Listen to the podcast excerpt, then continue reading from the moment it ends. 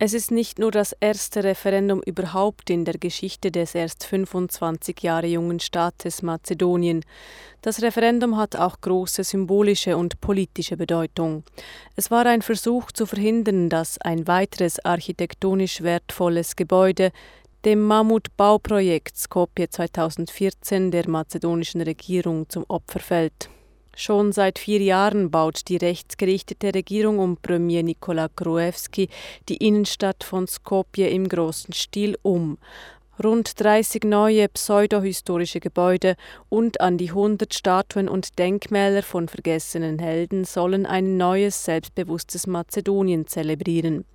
Die Bevölkerung aber hat schon lange genug von Skopje 2014.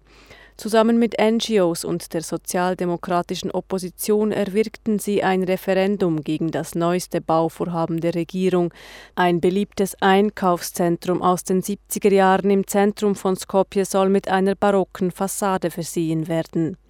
Obwohl am Sonntag über 95 Prozent gegen den Umbau des Einkaufszentrums stimmten, scheiterte das Referendum wegen zu tiefer Wahlbeteiligung. Statt den erforderlichen 50 Prozent nahmen nur 40 Prozent der Stimmberechtigten am Referendum teil.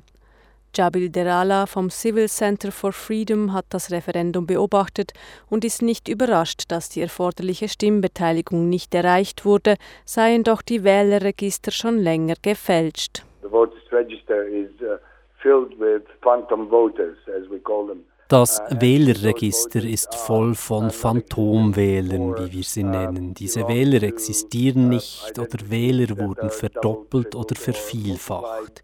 Das ist schon ein älterer Skandal, der gerade in den letzten Monaten erneut aufgedeckt wurde, als die Opposition aufgezeichnete Gespräche zwischen Regierungsmitarbeitern veröffentlicht hatte. Die Organisatoren des Referendums hatten also bereits eine sehr schlechte Ausgangsposition.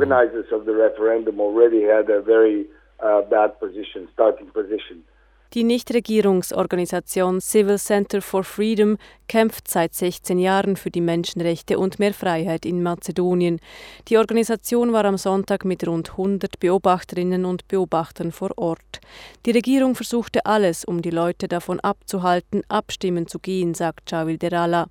Im Vorfeld des Referendums wurden Angestellte der Regierung oder von regierungsnahen Firmen eingeschüchtert. Ihnen wurde mit Entlassung gedroht falls sie am Referendum teilnehmen. Und die Regierungspartei startete eine Kampagne der Desinformation.